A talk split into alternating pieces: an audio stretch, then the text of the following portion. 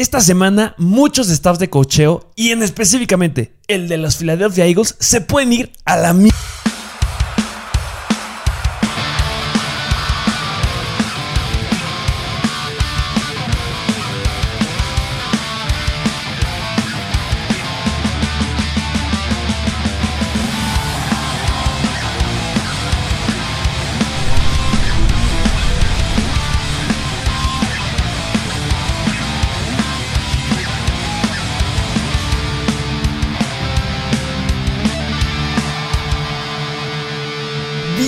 Bienvenidos a un nuevo episodio de Mr. Fantasy Football.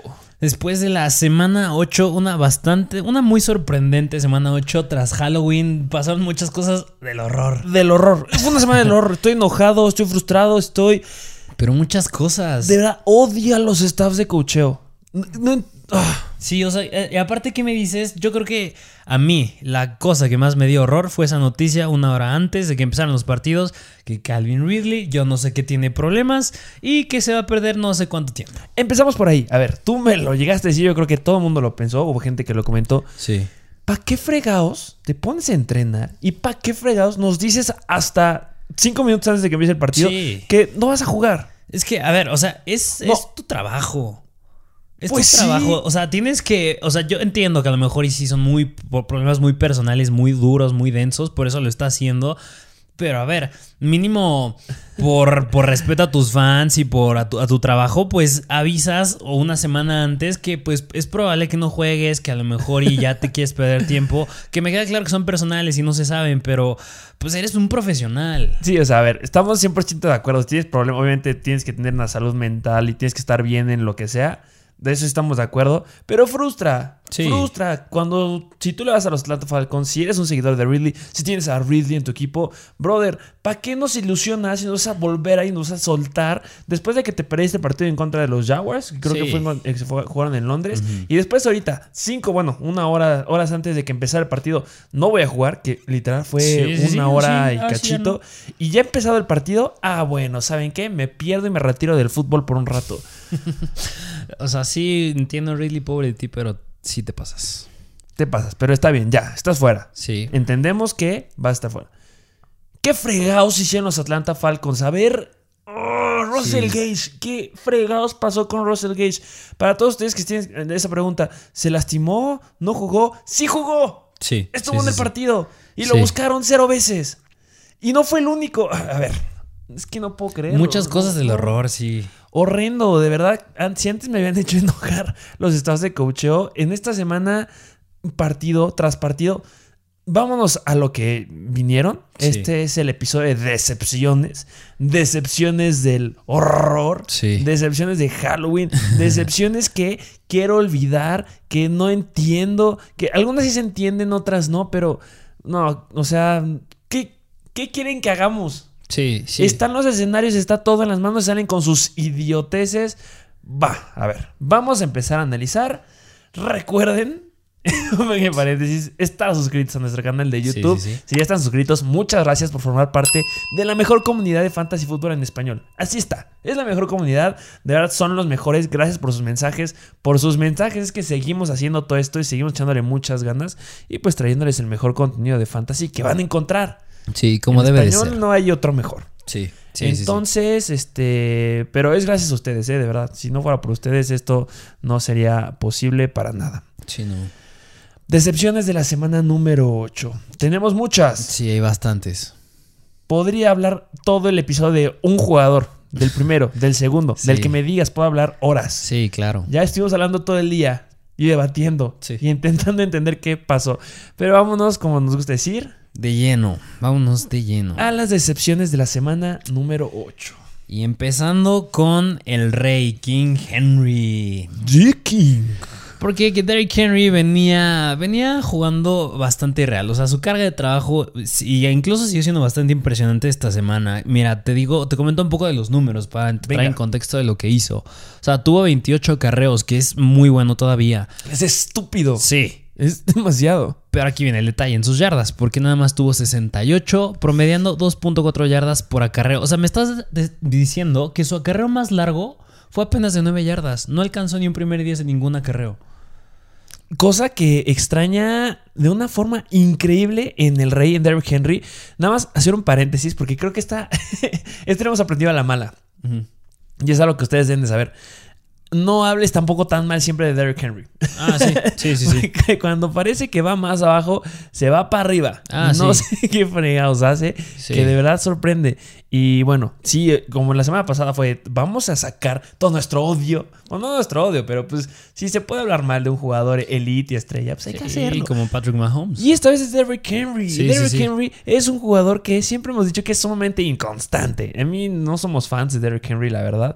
Pero pues es espectacular. Sí, y yo creo que a lo mejor, y bueno, ya como hablando del partido, algo que pudo haber influido no es porque haya sido el talento de Henry, fue porque casi al inicio se tocó.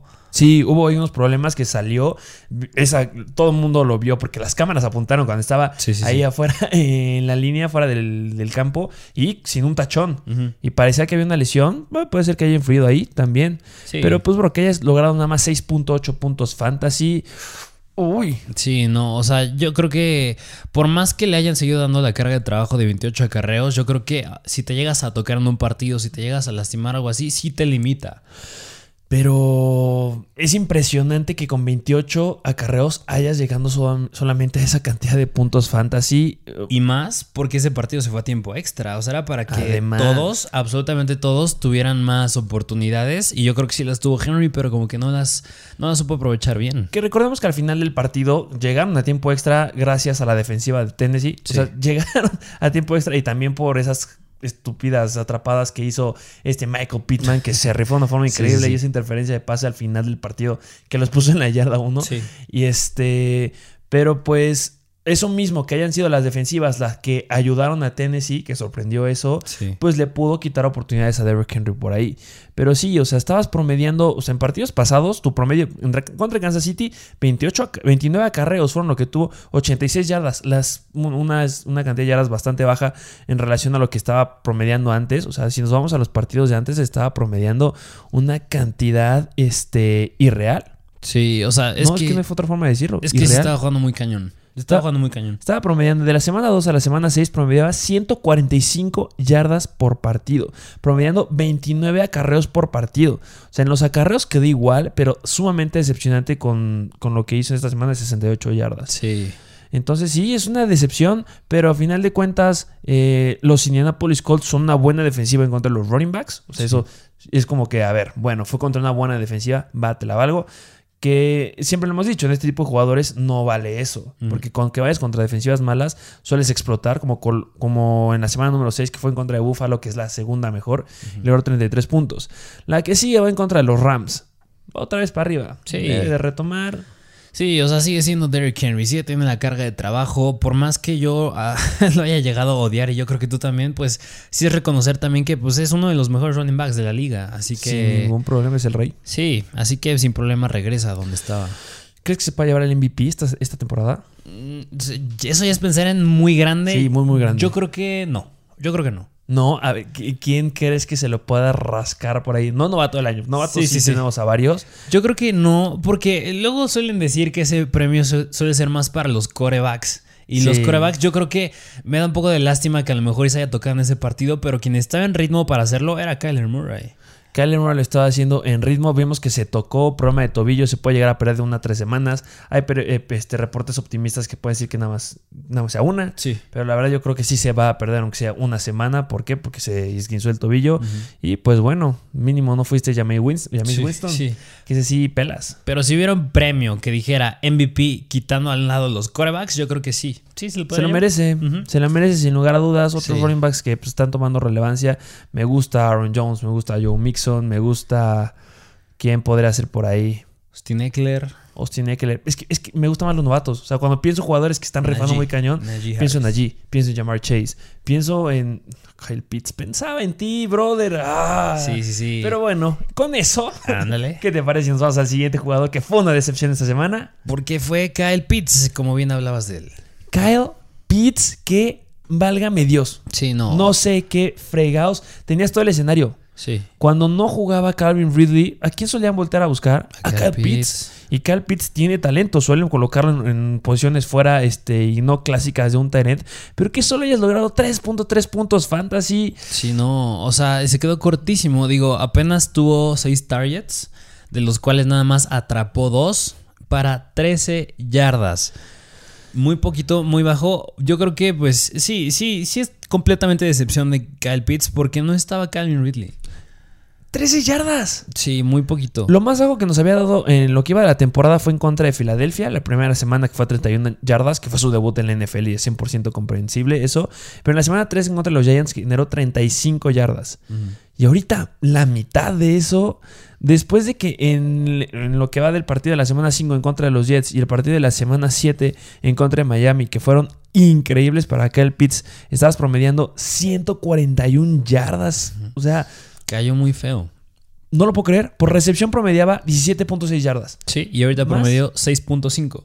No, no, Sí. más pésimo y tenía todo el escenario. Iba a romper el récord, lo Sí. dijimos. Y iba a ser el novato que iba a romper el récord de tres partidos consecutivos con más de 100 yardas. Jamar Chase se quedó a 3 yardas. Sí. Y mi compadrito se quedó a 84. Sí, no, o sea, en general yo creo que ese equipo de los Falcons se vio muy mal. Yo creo que a excepción de, de Cordell Patterson porque anotó, pero ni siquiera Russell Gage apareció, como bien lo decías lo al inicio del partido. Justo eso. ¿Quién fue el que apareció? Tajay Sharp.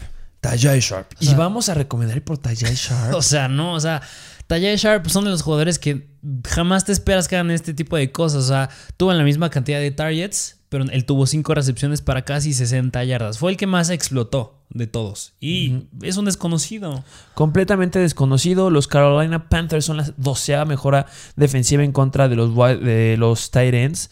Eh, no importaba eso. Debías de dar un buen juego, sea lo que sea. Yo creo que a lo mejor y sí llegó a influir la, la presencia de Stephon Gilmore, que al final se llevó su intercepción. Se dio su intercepción, pero no es, yo no lo vi tan activo. Bueno, es que. ay, O sea, tuvo ahí como sus cuantas repeticiones. A lo mejor y eso te ayuda, yo que sé, a modificar a, a todo el, este, el core de defensive backs, a los corners y safeties. Y pues yo creo que ahí sí le, le supieron pegar bien a los Falcons. pero que eso le afectara a Kyle Pitts. Sí, No, no. había por dónde. Decepción. Por completo. sí. Y mira, la próxima semana van en contra de los Saints. La tercera mejor en contra de los Tyrants. ¿Con qué confianza voy a estar recomendando a Kyle Pitts después de esta decepcionante actuación? Y es que ya da un poco de miedo porque, o sea, me estás diciendo que si sin Ridley no pudiste ser el, el principal target de, de Matt Ryan, pues si se llega a perder muchísimo más tiempo Ridley, que yo creo que así va a ser, pues ahora no sé ya qué pensar de ti. No sé qué es lo que vaya a suceder. Ya recordé hace rato que hablamos de Calvin Ridley, fue en contra de los Jets en la semana 5, no en contra de los Jaguars. Y este, pues sí, pensamos que sí iba a tener relevancia porque en contra de los Jets en la semana número 5, pues tuviste 9 recepciones, 119 yardas con 10 targets. Yo creo que sí, yo creo que sí va a regresar a ese, ese ritmo. Yo esperaría que sí, lo hiciera. Yo, yo igual deben de carburar, tienen que meterle otro chip a esa ofensiva, pero sí, el, la- el staff ofensivo de los Atlanta Falcons, qué horror. Sí, sí, completamente. No puede ser. Y bueno, pues terminaron perdiendo. Gracias. Sí, sí, sí. Siguiente jugador en decepciones de la semana 8. Siguiente jugador, y mira, hasta ahorita hemos ido por casi cada posición. Ya fuimos un running back, un tight end, y ahora vamos al primer wide receiver que es decepción, y es Terry McLaurin. Scary Terry. Que mira, la verdad con Terry McLaurin, yo sí esperaba, bueno, sí se, se, se estaba, se veía venir que era un partido complicado para Taylor Haneke. Sí, sí, sí. Yo lo llegué a decir en el live. Es un partido difícil. Obviamente, este eh, Terry McLaurin suele ser los wide receivers que no importan el partido contra este, quien sea. Suelen levantar muy bien este, las manos. Pero solamente generó 6.5 puntos fantasy. ¿Cómo estuvo estadísticas? Sí, o sea, tuvo 7 targets, fue el segundo más buscado de todo el equipo. Ahorita les vamos a decir el primero. Tuvo 3 recepciones para 23 yardas nada más, o sea, 7.7 yardas por recepción. Que 7 targets podrás pensar, oye, pues es que no suena tan mal, pero es que eh, Terry McLaurin es pésimo. La única semana es, bueno, la primera semana en contra de los Chargers, que los Chargers apagan a los wide receivers. y pregúntale cómo le fue a Jacoby Meyers en Sí, esta sí, semana. Fue en la semana 1, solamente tuvo 4 targets en contra de los Chargers, ese Terry McLaurin. Pero después de ahí mejoró bastante. En la semana número 2, 14 targets. En la semana 3, en Buffalo, volvió a tener como ahorita 7 targets y nos volvió a dar un partido fatal de 6.2 puntos, pero era Buffalo. la mejor defensiva En contra de, Sí, sí, de sí. los wide receivers, era entendible. Pero después, mira, 13 targets, luego 11 targets, 8 targets, después 12 targets. Y ahorita que te caigas a 7 targets contra Denver, que no está siendo muy explosiva porque tiene bajas importantes en la defensiva. oh, Sí, yo creo que o sea, el volumen sí lo sigue teniendo Jerry McLaurin, pero pues sí, en este partido le faltó carburar más. Yo creo que ahora sí que pues, tener manos más sólidas y que fuera un, pa- un partido muchísimo más, más apretado, digo, porque sí lo fue, pero o sea, apenas fue apretado de...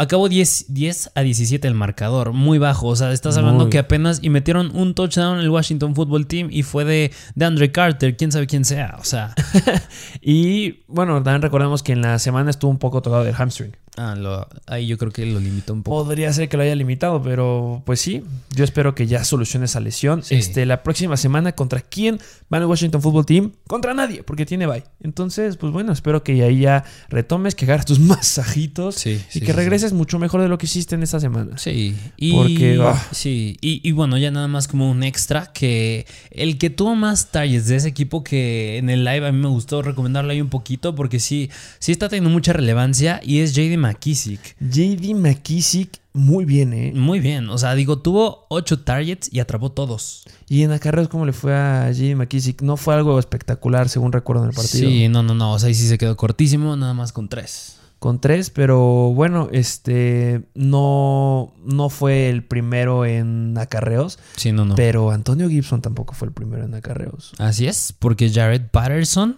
se metió ahí y lo superó con 3 acarreos más. Solamente se sigue pintando el escenario más feo y más feo y más feo para Antonio Gibson Sí. y no mejora muchísimo para JD McKissick. Sí. Que mírame, esos ocho, esas ocho recepciones que tuviste me encantan para promediar 10.4 yardas por recepción. Se me hace increíble. JD McKissick nada más sube y sube y Antonio Gibson baja y baja. Así es. Ya hablaremos después de estos jugadores. Sí. Vámonos al que sigue. Al siguiente, que nos vamos con otro running back, que este es los Cleveland Browns y venía regresando de su ausencia y es Nick Chubb. ¿Qué fregados pasó con Nick Chubb? Que alguien me explique. A ver, pausa. Sí, a ver. Jugaron en contra de los Steelers. Los Steelers son una buena defensiva en contra de los running backs. Por supuesto que son una buena defensiva en contra de los running backs. Sí, sí, sí. Pero que te hayas quedado a 7.9 puntos. Sí, no. Alguien de tu calibre que se haya quedado nada más a eso y que haya generado algo tan.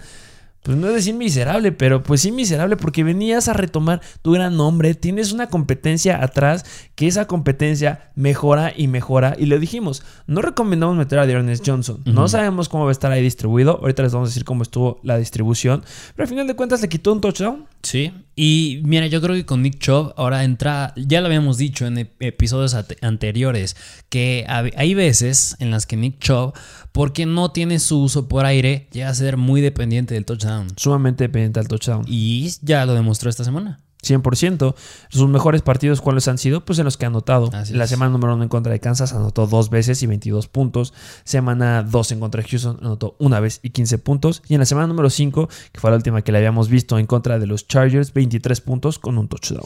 Así que yo creo que si se llegan a enfrentar otra vez contra una buena defensiva, yo creo que sí es que te predispongas a que Nick Chubb va a tener que anotar para que te dé buenos puntos. Sí, y obviamente sigue siendo, es un gran running back, de los mejores running backs que hay en la NFL, hablando Sí. Fuera de fantasy. Pero sí es sumamente dependiente a los touchdowns. Obviamente es muchísimo mejor en ligas estándar sin ningún problema. Sí, claro. Pero bueno, sí nos fallaste Sí. de una forma increíble. Sí, y mira, ya viéndonos a las estadísticas, tuvo 16 acarreos, que es bastante sólido, es bastante bueno.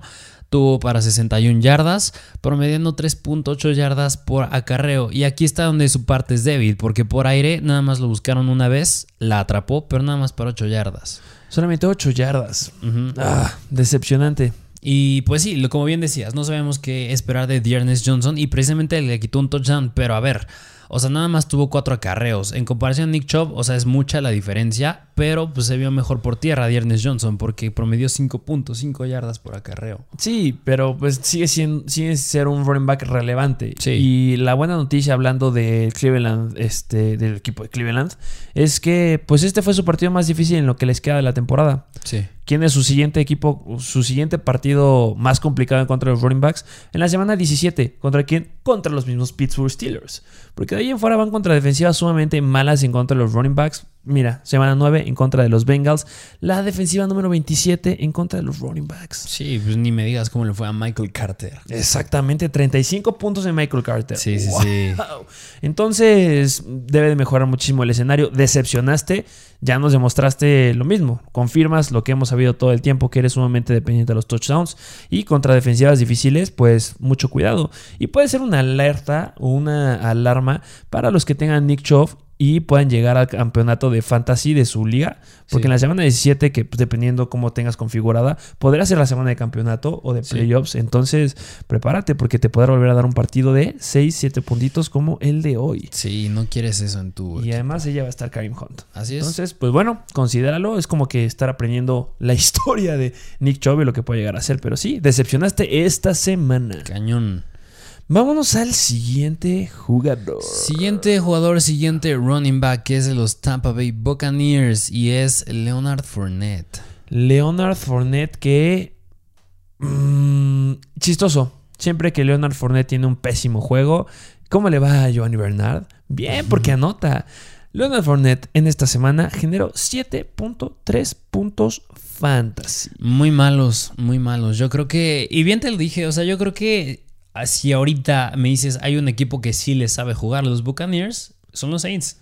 Son los Saints. Los Saints son el equipo que le sabe jugar a los buenos equipos que están apuntando. Sí. Fundieron en la semana una a los Green Bay Packers. Así es, sí, sí. y en esta se funden a los Tampa Bay Buccaneers. Sí, a Brady le saben jugar muy bien y de- detuvieron a, bueno, a casi todo el equipo, a excepción de Chris Godwin, porque él explotó. Y sin su coreback 1, sin su coreback 2, sin su coreback 3. Es el coreback 4 del equipo de los Saints, el que le jugó a los Tampa Bay Buccaneers. Me encantó la dupla que se vio ahí de Ingram y Camara. Sí, Ufa. sí. Ya hablaremos de ellos en el episodio del miércoles sin ningún problema. Ahí van a estar. Sí, sí, sí. Pero sí, Leonard Fournette, decepcionante. Nos recordaste a las primeras semanas que tuviste. Sí, o sea, porque nada más tuvo 8 acarreos, bien poquitos, para 26 yardas, promediando 3.3 yardas por acarreo. Y bueno, ni te digo por aire, porque por aire, ok, tuvo 5 targets, nada más 3 recepciones para 17 yardas. Que en los targets, mira, tiene- hay volumen. Ajá. Eso no hay ningún problema. Pero sí en la carrera se quedaste muy corto. Sí, no corrieron mucho el balón. Pero bueno, se entiende por la situación del partido que iban perdiendo. Sí, o sea, ahí sí abusaron más de Tom Brady, pero pues sí, no supo carburar bien. Y me recuerda que siempre que vaya, eh, exista un partido difícil, que, o sea, es obvio, ¿no? Siempre que es un partido difícil, ¿a dónde te vas a apoyar? Pues obviamente al aire. Sí, claro. Pero hay equipos que lo saben esconder bastante bien y que suelen explotar al ataque terrestre, aunque vayan perdiendo. Ah, como bien. de Tennessee Titans. Como, ándale, exacto, como bien me dijiste, ahí se vio con Derrick Henry. Derrick Henry es el ejemplo claro que, que voy ganando, pues ahí voy con la carrera sin ningún problema. Y pues ahorita los Tampa Bay Buccaneers no. Ya nos demostraron que 100% cuando sea un equipo que le pueda competir este, en puntos, olvídense de Leonard Fournette. Porque en la semana número 3 en contra de los Rams sucedió mm, lo mismo. Ujú. Este, un partido bastante, bastante cerrado. Y este, no usaron a Leonard Fournette. Me lo fundieron. Solamente le dieron 4 acarreos. Solamente le dieron 3 targets. Y dio 6.4 puntos fantasy. Y pues bastante similar a esta que dio 7 puntos fantasy. Situaciones similares en el futuro al que se puedan enfrentar. Obviamente la semana 9 tienen bye. Ujú. Pero eh, hablaría de la semana 2 en contra de Indianapolis, que podrá ser ahí una situación. Y después se viene un poquito feo, porque los Tampa Bay Buccaneers cierran bastante Feo. difícil, hablando de los running backs. Semana 14, Buffalo, la segunda mejor. Semana 15, repiten los New Orleans Saints, que es la 4 ahorita. Semana 16, van en contra de los Panthers, la mejor en contra de los running backs. Semana 17, en campeonato, sí, van contra la peor, que son los Jets, pero en la 18 van en contra de Carolina otra vez. Entonces, pues sí considerar a Leonard Fournette que vuelva a tener un partido explosivo y soltarlo. Sí. No, bueno, no soltarlo, hacer un trade por él, ¿no? Sí, sí, completamente de acuerdo, sí. Entonces, pero ya hablaremos a profundidad de eso el miércoles, ¿te parece? Sí, sí, sí. Buenísimo. Y vámonos con el siguiente jugador. Siguiente que, mira, yo, yo creo que de todos los que vamos a hablar es el que más tengo ganas de hablar. A ver, sí, ya, a ver. Si le mente la madre a alguien al inicio del episodio, fue a. ¿A quién se la mente? Sí, a Nick Sirianni de los Philadelphia Eagles. ¿Qué te pasa? A ver, ¿qué. qué. Ah, no puedo creerlo. Estoy Sí. enojado contigo. Sí, yo no también. solamente la comunidad de Mr. Fantasy Football está enojada, todos estamos enojados. Sí. Nadie podía pronosticar esto. Sí, yo les llegué a decir que el running back estaba atrás, puede tener relevancia. Los podías, no, no nos funcionan en fantasy. Sí, Necesitamos cosas sólidas. Y lo sólido era que Kenneth Gainwell tuviera acarreos en ese partido.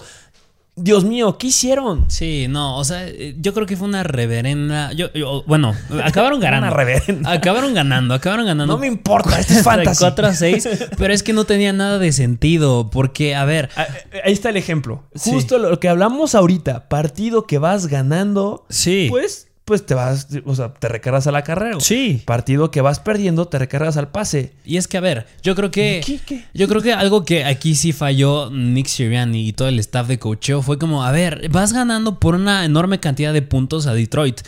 Es tu chance para que le puedas dar más juego, más chance a tus jugadores que no tienen tanta experiencia como bien es Kenneth, como bien es Kenneth Gainwell. Que por algo lo agarraste en el draft. ¿Quieres Sí. que sea tu running back a futuro? A ver, por, por algo agarraste a Kenneth Gainwell. ¿Por qué? Porque Miles Sanders te había prometido ser un gran running back hace dos temporadas que fue novato, que estaba apuntando a ser un novato del año y fue wow, pero la siguiente temporada fue basura. Sí.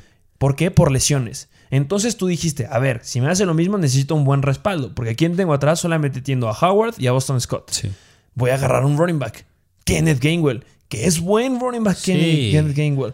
No le habías dado tanta cuerda porque estaba atrás de Miles Sanders. Miles Sanders estaba quedando, estaba oportunidades, ya hemos dicho, 80% de oportunidades dentro del campo, que es Sí. impresionante, pero no le dabas el balón. Pero le estabas dando un potencial bien padre a Kenneth Gainwell. Sí. ¿Cómo estaban siendo sus partidos antes? Estaba generando por aire, estaba generando, Por aire, sí. Ahí era su punto fuerte. o sea, por tierra no mucho, la verdad Sí. se llegaba a quedar un poquito corto, pero nos encantaba porque por aire le estaba yendo muy, muy bien. Semana 4 en contra de Kansas City, 8 targets. Semana 7 en contra de las Vegas Raiders, 8 targets. Y ¿Y cuándo tuvo esta semana de targets? Cero. Cero targets. La gran semana para probarlo, para darle la oportunidad. Dim, ¿cómo fueron las estadísticas de ese backfield? Y mira, aquí nos van a criticar un poco, ¿ok? Venga. Porque, porque mira, algo bien interesante es que los otros dos running backs, Boston Scott y Jordan Howard, tuvieron dos acarreos iguales y Kenneth Gainwell tuvo 13. Pero a ver, esos tres acarreos, si tú, si tú ves el partido, si lo viste... No le dieron el balón casi hasta el cuarto cuarto cuando quedaban como tres minutos y dijeron, pues sí, ya vamos a correr nada más para cumplir los números que sí, como que sí le dimos el balón a Gainwell y se los vamos a dar. Y sí, acabó con tres acarreos, pero fueron de, pues ya de basura, o sea, y en ese, ya al final el juego ya nada más es para cumplir, para que Se llo- reloj. para que no llore, ya para que darle esos acarreos y que no se vea que lo hicimos quedar mal.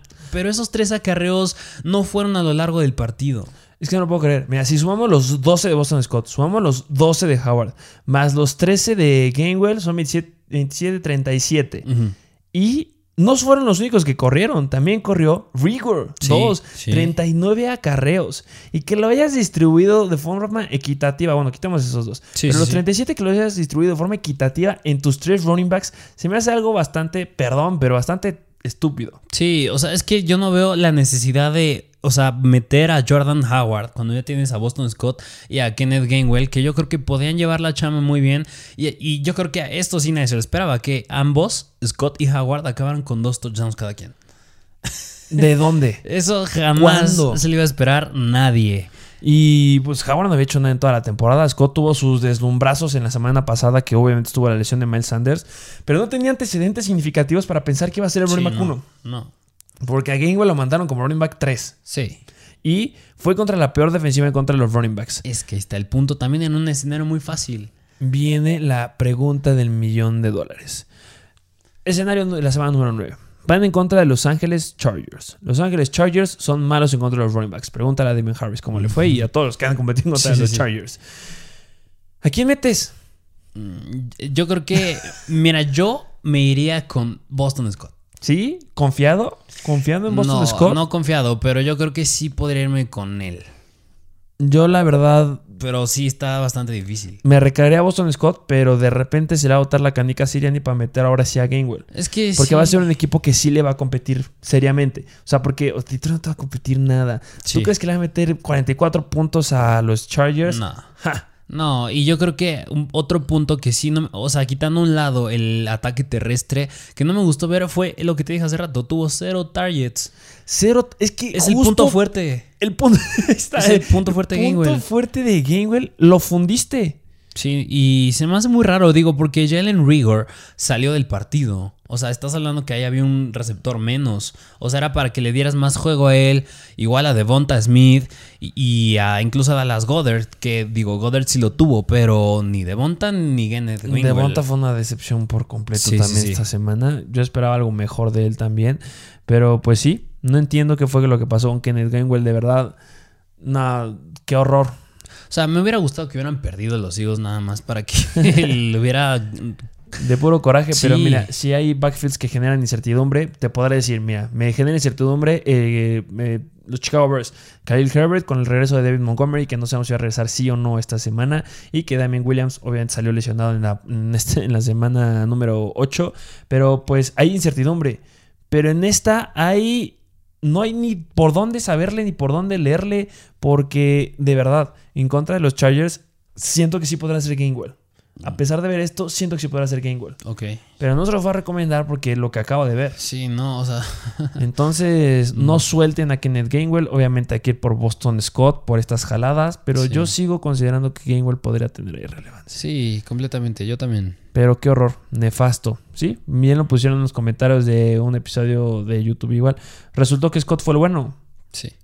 Pues sí, pero pues patinarle. Sí, no, o sea, muy difícil saberlo. Qué horror. Vámonos al siguiente jugador. Siguiente jugador regresando al partido de Washington en contra de los Broncos y es el receptor de los Broncos, Jerry Judy.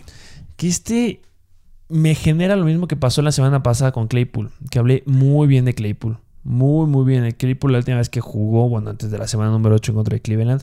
Hablé muy bien de ti, Claypool. Sí. Y me fallaste. Qué bueno, Jerry Judy va regresando de una lesión. Pero compadre, que me dé 7.9 puntos. Sí, no, mu- muy, muy bajos. Y mira, yéndonos a las estadísticas, algo bueno fue que tuvo cuatro targets y atrapó los cuatro. O sea, no se le cayó ni uno, ni hubo nada Sólido, malo. como lo dijimos. Eso sí nos. Sí, bien sólido. Para 39 yardas. Yo creo que en cuanto a, a que lo buscaron y lo que atrapó, o sea, atrapó el balón cuando lo tocó. Eso es muy bueno. Lo malo es que Teddy Bridgewater buscó casi a todos a la par. O sea, mira, Jerry Judy fue el que tuvo más targets, pero así como fue el que tuvo más, Cortland Sutton tuvo cuatro, Javonte Williams tuvo cuatro y Noah Fant tuvo cuatro. O sea, hubo cuatro jugadores que tuvieron cuatro targets. Que en ese aspecto no me siento tampoco tan mal, porque siempre nos están preguntando, oigan, ¿a quién meto? ¿Corland Sutton o Jerry Judy? Nosotros seguimos diciendo Jerry Judy, Jerry Sí, Judy. sí. Que le fue mejor a Jerry Sí, Judy. sí, sí, sí. Porque Corland Sutton dio 6 puntos y Jerry Judy 7.9. Así o es. sea, ahí estaba el análisis. Sí. Ahí está, ahí, ahí está el dato. Pero Jerry Judy quedó decepcionante. Washington era una defensiva que no suele ser nada buena en contra de los wide receivers. Era un escenario demasiado favorable para ellos. No lo aprovecharon. Yo sigo sin confiar mucho en Teddy Bridgewater. No sé cómo es que generó tanto optimismo en el principio de la temporada. Sí. Porque ahorita está siendo nefasto. Sigo diciendo lo mismo. Denver Broncos debían haberse ido por un coreback y no por un cornerback. Obviamente Patrick Surtain es irreal, es muy bueno, pero no necesitabas un coreback. Sí. Y de aquí a que te vuelve a llegar un buen coreback, solamente me estás apagando y apagando Jerry Judy. Porque sostenemos lo mismo. Jerry Judy es de los mejores wide receivers. Sí. ¿Sabes con quién lo comparo? Un Justin Jefferson. Sí. Con lo que está haciendo ahorita CD Lamb. Con lo que está haciendo Jamar Chase. Esa es el- la calidad que tiene Jerry Judy. Sí, sí, sí. Es sí. esa. Sí, o sea, yo creo que como bien lo decían, estos Broncos nada más están a un quarterback de sí poder ser, si eres contendientes a, bueno, no sé si es mucho decir el Super Bowl, pero, Pero, mínimo a playoffs. para pelear en playoffs, sí. Así que, pues mientras esté Bridgewater ahí, y espero haya sido también porque venía de, de su lesión Judy, pero yo sí espero que, que vaya para arriba. No es, debe, o sea, no es que esperemos, es que debes ir para arriba. La semana número 9 vuelve a ser un escenario bastante bueno. En la semana número 24, la semana número 24, la semana número 9 en contra de Dallas, que son la defensiva número 24 en contra de los wide receivers. Es un gran escenario. Pregúntale cómo le fue a. ¿Quiénes jugaron? A los Vikings. ¿Cómo le fue a Adam Thielen? Sí, bastante bien. Anotó, entonces yo espero gran potencial ahí y con la aparente baja de Dix de los Dallas Cowboys, que esperemos Sí, que no sea algo sí, sí. grave, pero hay que esperar. Pues Jerry Judy, vayan por él. Sí, gran opción. Lo gran bueno es que sigue siendo una gran semana para que lo, lo vuelvas a buscar. Sí. Vayan por Jerry bueno. Judy, vuelve a ser eh, de los tops eh, de jugadores que debes de agregar sin ningún problema de, de esta semana. Sí, completamente de acuerdo. Vamos al siguiente jugador. Siguiente wide receiver que es de Los Ángeles Chargers y es Mike Williams. Qué fregados pasó con Mike Williams? Yo creo que pues se cayó otra vez. Como bien, yo creo que como bien te lo, bueno, yo pude verlo otra vez. La temporada pasada un, un, equipo que dominó por completo a los Chargers y fueron los New England Patriots. Y ahorita no los dominaron. Y la, semana, la temporada pasada no los dominaron, los aplastaron Sí, 49-0, sí, sí. creo que sí quedaron. ¿no? Sí, y ahorita no los dominaron, pero pues sí les supieron jugar. Le supieron jugar de una forma increíble. Lo que yo esperaba era que apagaran un poco más a Keenan Allen y que a Mike Sí. Williams me lo dejaran un poco más libre. Pero, brother, solamente me generaste 19 yardas. 3.9 puntos fantasy. Sí, no. ¿Qué te digo? Sí, no, o sea, yo creo que lo supieron cubrir muy bien porque la diferencia en targets de él en comparación a Keenan Allen, que fue el que tuvo más, fue que Keenan Allen tuvo 11 y Mike Williams 5.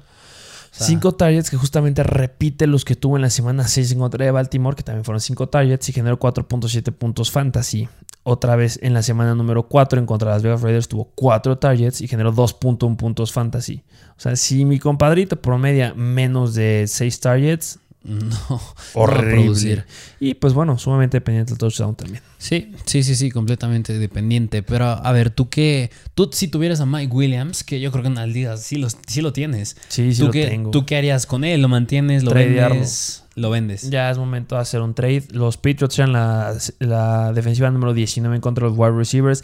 Estaban cediendo la cuarta mayor cantidad de puntos fantasy en las últimas cuatro semanas desde donde salía Mike Williams. Mm, eso no ¿Y es qué bueno. pasó ahorita? No, pues fallaste bastante, sumamente dependiente a touchdown. Eh, me, me esperaría, o sea, sí me gustaría cambiarlo, es, es como la idea, Sí, pero me esperaría la semana 10 y 11 que van en contra de, de los Vikings, que son la número 27 en contra de los wide receivers, y la semana 11, la 23 en contra de los Pittsburgh Steelers. Si ahí vuelve a dar, espero que repita ahí unas dos semanitas de 20 a 30 puntos y lo suelto, porque en semanas de campeonato se complica. Sí, semana 16 vas en contra de Houston, que es un buen escenario, pero cierras contra Denver, que es la 7, en la 18 están las Vegas Raiders, en la 15 está Kansas City, en la 12 también vuelve a estar Denver. Eh, ah, está complicado. Si contra defensivas este, que no son elite, como la semana pasada, que es la 13, tuviste 4 puntos, y en esta que tampoco es elite como los Patriots, tuviste nada más los 3 puntos, eh, no. Voy a esperar esa semana que sea explosiva. Eh, aplicaremos la fórmula Miles Gaskin, Sí, sí, es sí, sí. buscar una semana explosiva y ya intentar tradearlo. Si no es que antes se llega a lastimar. Sí, porque recordemos que sigue siendo un jugador muy propenso a lesiones. Sí, pero pues seguramente ya hablaremos de él en los buy and sells de las próximas semanas. Sí, sí, sí, sí. Vamos al siguiente jugador. Siguiente wide receiver que es de los Buffalo Bills y es Emmanuel Sanders. Este sí, mira, también, si hubo alguien me dio un coraje impresionante, fue Kenneth Gainwell. Pero Sí. en segundo lugar fue aquí mi compadrito Emmanuel. Sanders. ¿Por qué? Emmanuel Sanders hizo lo mismo que Russell Gage. Nada. Nada. Nada. Bueno, nada más como diferencia de Gage, Emmanuel Sanders sí lo buscaron cuatro veces, pero pues no hizo nada. No hizo nada. A ver, no lo puedo creer. Lo llegamos a decir. Los Miami Dolphins la temporada pasada eran una gran defensiva. Ay, sí, Sí, sí. Javier Howard, el mejor corner que querías. De todas las- el, el Dix de esta temporada era el Javier Howard Sí, de la pasada. sí, no, o sea, similar, no, no al calibre que está haciendo Dix, que está haciendo irreal. Sí. Estamos hablando del corner de los Cowboys. Pero esta temporada están siendo bastante malos. Sí. Bastante, bastante malos. Javier Howard no carbura. Obviamente sabemos- vimos que estuvo lesionado las últimas semanas, pero regresó en esta. Y pues eso ha colocado a los Miami Dolphins como la defensiva número 31. O sea, la segunda peor defensiva en contra de los wide receivers. Y Manuel Sanders tenía un escenario irreal. Sí. Increíble. Stephon Dix y Manuel Sanders tenían el mejor escenario. ¿Y quién se quedó con los targets? Cole Beasley. Sí, Cole Beasley, porque igual Stephon Diggs, o sea, sí acabó como unos puntos, pero fue muy dependiente del touchdown. Sí, de no si no haberlo hubiera tenido, acababa igual. Hubiera estado aquí en decepciones también. 100%. Sí, sí, sí. Si no lo hubiera tenido, hubiera estado aquí también. Pero bueno, si lo tuvo, Cole Beasley le fue increíble. Pero Emmanuel Sanders sí no hizo absolutamente nada. Como bien te dije, tuvo cuatro targets, pero no atrapó nada. No atrapó nada. Y este es un jugador que buscaría. Emmanuel Sanders. Es un escenario en el que es bueno. ¿Por qué? Porque se conjunta que Beasley tuvo un buen juego, que tuvo un relativamente mal juego en la semana número 6 en contra de los Titans con 14 puntos. pues nos tenía acostumbrado a 20 puntos. Sí, sí, sí, sí. Y se viene una defensiva bastante mala en contra de los wide receivers, que son los Jacksonville Jaguars. Que los Seattle Seahawks les dieron con todo. Este, pregúntale cómo le fue a DK Metcalf. Le fue muy, muy bien. Y espero que ahí logre a retomar su papel Emmanuel Sanders. Sí. Entonces sí, sí lo buscaría. Sí. No considero que sea un wide receiver elite. Es un sólido wide receiver 2. Entonces cierra bien la temporada. O sea, sí. Sí. se complica un poquito en contra de Caroline en la semana 15 y en la semana 18 en contra de los Jets. Pero cuando tienes a Josh Allen en los controles, mira. Sí, yo creo que es un jugador que obviamente nunca más en su vida se va a volver a quedar en ceros. O sea, es algo que rara vez pasa en jugadores como Emmanuel Sanders. Si tú- yo, yo te dijera, ¿crees que va a pasar con Russell Gage a lo mejor? Puede ser. Puede ser. ahí Pero sí puede Manuel ser. Sanders no debe. Sí, no. Es un gran momento de ir por él. A lo mejor Sí. no te lo van a dar sumamente barato, pero pues bueno, ya hablaremos de él. Pero sí, esta semana fue una decepción porque de verdad esperaba un gran juego de ti. Esperaba un gran juego de ciertos wide receivers. Y uno era Manuel Sanders, el otro era Jerry Judy, el otro era Michael Pittman y pues este, obviamente sus, sus contrapartes Stephon Dix, que pues sí le fue un poquito bien. Y también esperaba algo bueno de DJ Moore que se quedó corto. Sí. Sí, Pero, sí. ¿qué te parece si vamos al siguiente jugador? Siguiente jugador y nos vamos al juego de... a- nos vamos a Detroit porque en este juego de los Philadelphia Eagles y los Lions los siguientes dos jugadores que son los últimos que diremos son de este mismo partido.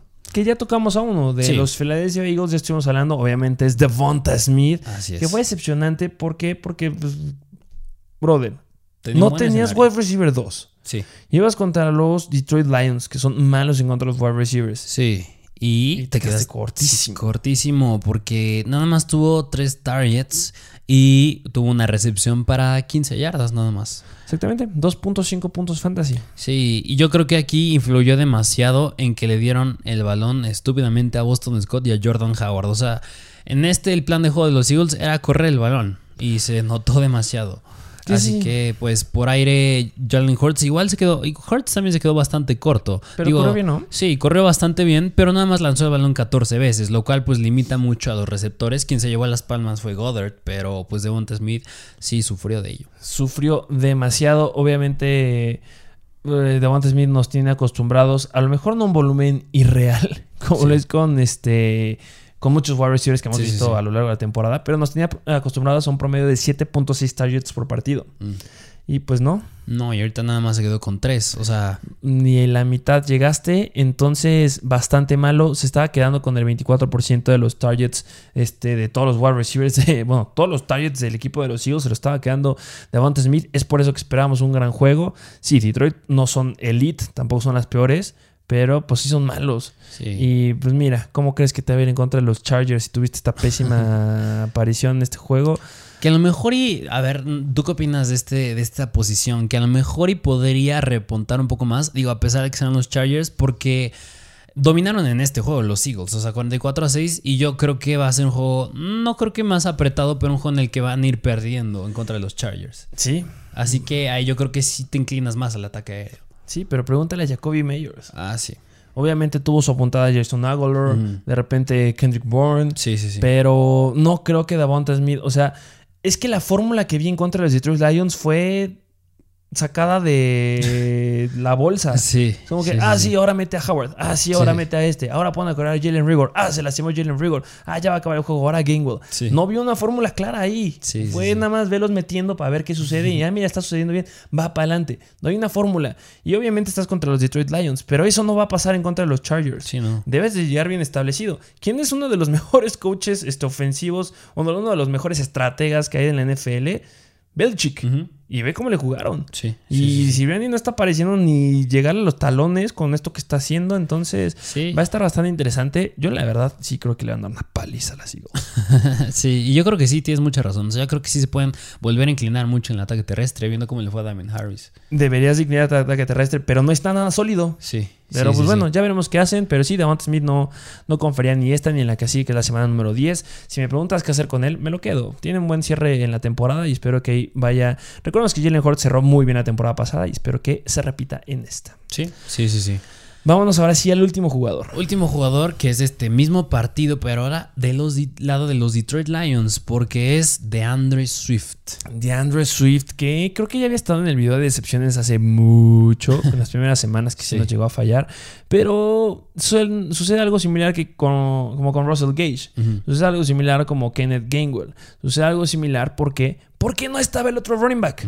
¿Quién le quitaba carreos a Swift en las, en las semanas pasadas? Jamal Williams. Jamal Williams no jugó. Y sin Jamal Williams generaste 8.1 puntos fantasy. Sí, o sea, yo creo que. Bueno, es que. En bueno, yo puedo pensar que los Eagles sí le supieron jugar a los Lions. O sea, no anotó nadie de ese equipo. Bueno, nada más sí anotó Jamar Jefferson, sepa quién es ese. Pero pues no metieron el gol de campo, por eso se quedaron con 6. Pero Swift. Nada más corre el balón 12 veces, que yo hubiera esperado que hubieran sido más, nada más para 27 yardas. Es que me hubiera esperado una cantidad irreal de, de acarreos. Sí, sí, sí, sí. Pero pues no fue así. Y por aire tuvo 5 targets, atrapó todos para 24 yardas nada más. Bastante malito, bastante, bastante malito. Esperábamos algo mucho mejor. Eh, suele obviamente dominar este, la cantidad de snaps en relación a Jamal Williams. Sí, claro es el running back uno del equipo. Sí, sí, sí, fue un escenario fuerte para los Detroit Lions en los que nunca lograron encontrar. Les faltó tochar, como le hicieron en la semana número 7 en contra de los Rams. Sí, jugarte en cuarta, batear corto. Exactamente. Pero este, un, un, arma sólido de los Detroit Lions, aunque vayas ganando, que vayas perdiendo, es Swift. Sí. Y debes usarlo ahí, sea lo que sea. Pues obviamente, los Detroit Lions siguen siendo bastante, bastante malos. Pero a pesar de partidos en los que han ido perdiendo, levantaba muy bien la mano de Andrew Swift. Y los Philadelphia Eagles eh, son la defensiva número 29, son la tercer peor defensiva en contra de los running backs. Y que nada más generar esa cantidad de puntos. Y no tenías a nadie que te estuviera compitiendo atrás. Decepcionante. Sí, no, o sea, yo sí me esperaba más de Swift y en general más de los Lions, o sea, yo no esperaba que no se fueran a quedar con un touchdown, así que... Bastante malo, solamente que, o sea, es que el, ataque ofensivo de los Detroit Lions es Swift y T. Hawkinson. T. Hawkinson, 10 recepciones. Sí, le fue ya muchísimo mejor, pero sí, ya repuntó, espero que ya lo ha sido a agarrar. Pero sí, de Andrew Swift se quedó muy, muy, muy corto. Espero que vuelva a repuntar. Tienen bye la próxima semana y ahora sí, este, el calendario de los Detroit Lions se divide en dos. La primera parte, que son las primeras ocho semanas, escenarios bastante fáciles. Malas defensivas en contra de los running backs, pero ya después se complica. Porque en la 10 vas en contra de los Pittsburgh Steelers. En la semana número 11 vas en contra de Cleveland, que son bastante buenas. Después tienes Chicago, Minnesota, que son intermedias. Pero después tienes a Denver y luego a Arizona.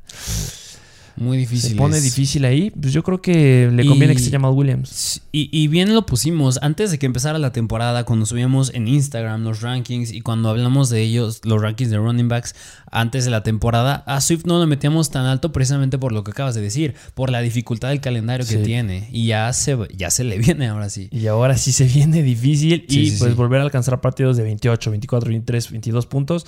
Ah, pues está un poquito difícil, pero bueno, no lo debes de soltar. Sigue siendo un sólido running back uno. Sí, sí, sí. Pero pues a ver, ojalá que ya funcione la fórmula sin Jamal Williams. O pues ya, veremos qué hacen esos Detroit Lions. Sí, sí. Pues esos fueron los jugadores que les traemos en el episodio de hoy de Decepciones de la semana 8 horribles. Yo sé que están enojados ustedes, también nosotros. No crean que porque les hayamos recomendado uno nosotros, ah, sí, qué bueno que se los recomendamos porque perdieron esta semana. No, estamos frustrados, estamos enojados. También jugamos fantasy, también metimos a muchos de estos jugadores. Sí. Pero bueno. Sí, sí, sí. Es lo divertido de fantasy. Así es, sí. Bueno, mínimo yo les puedo decir que yo metí a Kenneth Gainwell en varias, así que. Yo metí a Mike Williams en varias, tuve a Waddle, tuve a Cal Pitts. Sí, eh, ¿Qué les digo? Pero a veces es lo divertido de jugar fútbol fantasy. Recuerden estar suscritos a nuestro canal de YouTube. Es lo único que les pedimos. Háganos ese favor, dejen un comentario. Recuerden que ahora sí lo vamos a cumplir. Vamos a estar este, respondiendo los comentarios de los videos, pero los que estén suscritos. Si estás suscrito, deja tu comentario y vamos a intentar. Bueno, no vamos a intentar, te vamos a contestar eh, antes de que inicie el partido de los que nos estás preguntando. Ténganos paciencia. Y pues es que hay muchos que nos preguntan, ¿están suscritos? Sí, sí. por eso suscríbanse. Échanos esa mano. Muchas gracias por escucharnos en los podcasts en Spotify, Apple Podcast, Amazon Music, Stitcher y Google Podcast. Dejen 5 estrellas y su comentario. Y recuerden estar suscritos a nuestra plataforma de Instagram de Mr. Fantasy Football y Mr. Fantasy Doctor. Subimos mucha información ahí. ¿Algo más que agregar? Ya, como bien se la saben, suscríbanse y dejen su like. Muchas gracias por formar parte de la mejor comunidad de fantasy fútbol en español y nos vemos a la próxima.